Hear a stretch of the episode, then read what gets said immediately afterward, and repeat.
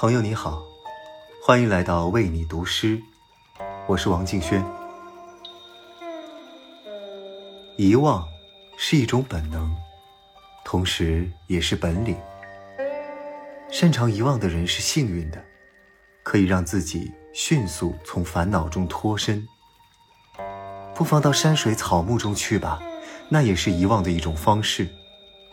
暂时清空尘世的一切，也被尘世短暂的忽略。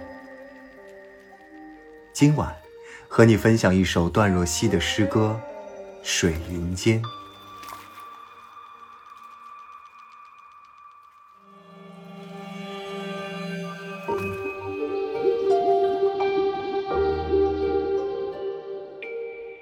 愿你被这尘世遗忘，无案牍。庙堂，疆场之忧。愿你也忘了这尘世，不知未尽，只放寄于山水，只贪恋美酒、好茶和佳人。愿你有佳人青梅横黛，洁白清冷；愿你有好茶，闻语品茗；愿你有美酒，日日好饮；醒时你在花中，醉时。你在花下，